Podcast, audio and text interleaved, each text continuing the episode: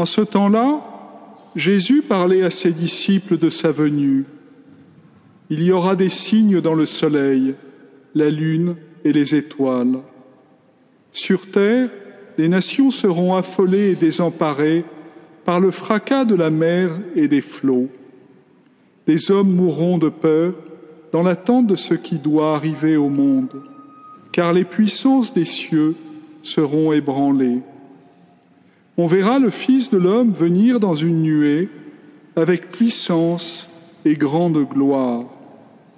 Quand ces événements commenceront, redressez-vous et relevez la tête, car votre rédemption approche.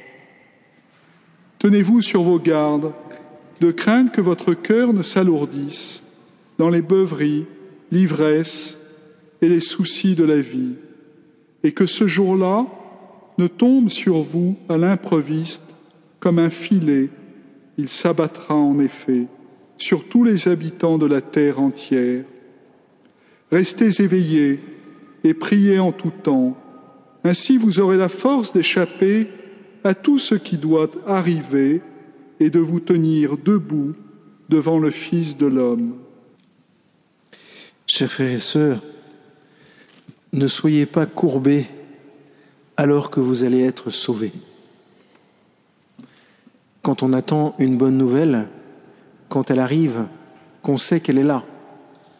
Au moment où on ne se pose pas la question de savoir si elle va arriver ou pas, mais au moment où on sait qu'elle vient, on est sûr qu'elle vient, on n'en profite pas encore, on n'en jouit pas encore, mais elle est là, elle vient, c'est sûr, c'est certain. On lève la tête, on regarde, on se prépare. En un mot, on veille. Et c'est justement ce que l'Église nous propose dans ce premier dimanche de l'Avent, c'est de veiller. Alors, il y a trois façons de veiller, il me semble. Peut-être que vous en rajouterez une, et je serai très heureux de la voir. La première, c'est de veiller comme on attend un train, c'est-à-dire en déambulant sur le quai, en essayant de tuer le temps, en lisant le journal, en téléphonant, en, faisant mille choses, mais finalement en vivant pas vraiment le temps de l'attente. Ce temps, quand on attend le train, est un peu un temps comme entre parenthèses, pour la plupart d'entre nous.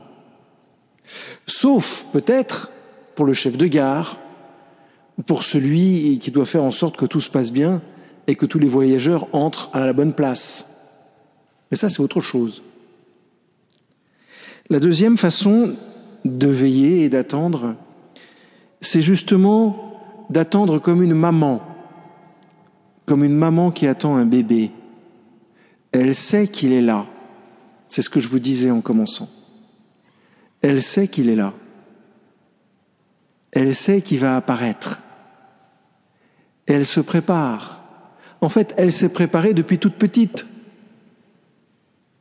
Elle a joué à la poupée peut-être, ou pas d'ailleurs. Mais enfin, elle se prépare. Elle sait qu'à la différence des garçons, il y a un autre être humain qui va être dans son ventre, qui pourrait être dans son ventre. Vous savez, c'est une différence notable. Grandir avec l'idée qu'on peut avoir un autre être humain dans son ventre, c'est quelque chose. Et alors je pense que les mamans, à ce titre-là, sont des prophètes exceptionnels. Elles peuvent vraiment nous apprendre à attendre le Messie qui vient. C'est une certitude. La troisième façon d'attendre, c'est d'attendre, et je le disais ce matin, comme le soldat. Le soldat qui veille. Le soldat qui veille c'est une chose, c'est ce que ce qu'il garde est vraiment important. Sinon, le soldat qui veille et qui pense qu'il ne garde rien d'important ne garde pas vraiment. Ne fait pas attention à ce qui risque d'arriver. Et donc, le soldat qui veille doit se rappeler constamment de la richesse qu'il garde qu'il protège. Pour nous, chers frères et sœurs, cette richesse, c'est la promesse de la venue de Jésus qui va faire chaque chose nouvelle en nous.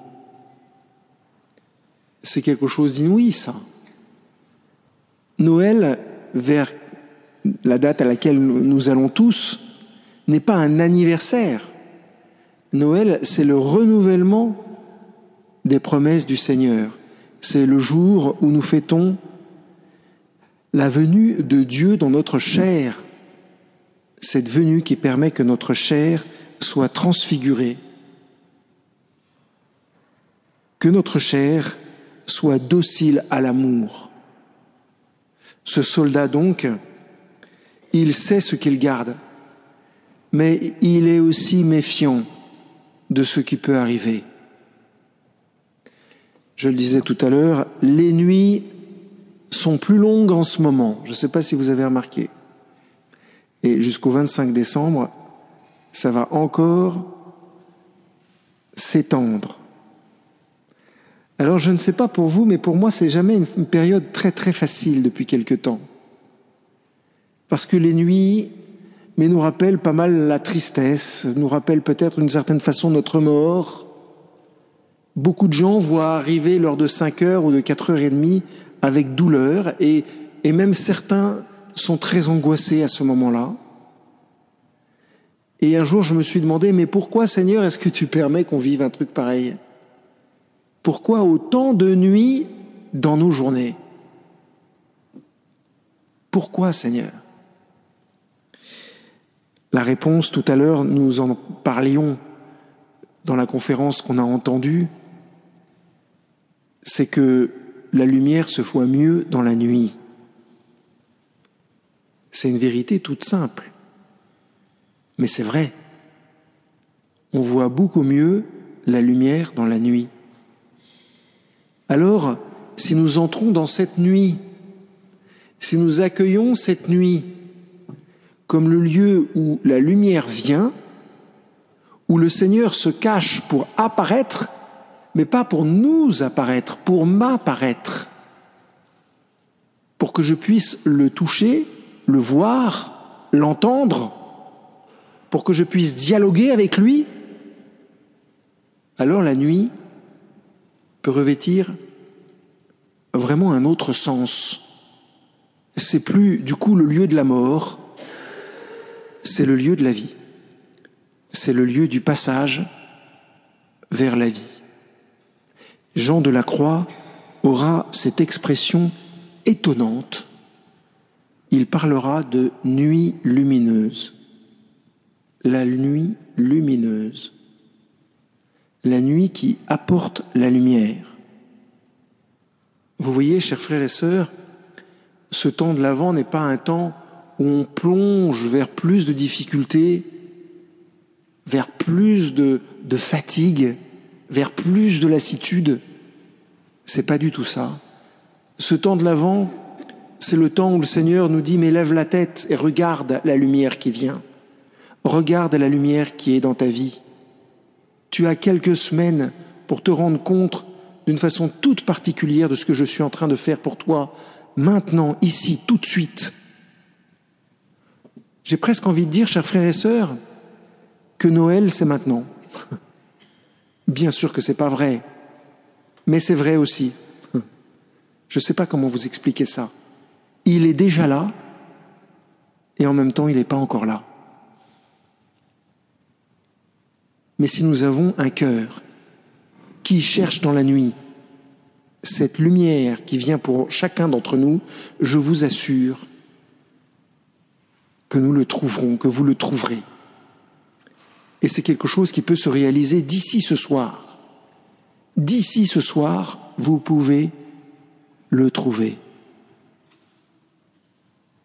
Demandons cette grâce à la Sainte Vierge de nous accompagner dans cette nuit et peut-être d'accompagner tout particulièrement ceux pour qui ce temps de la nuit est vraiment plus difficile. Amen.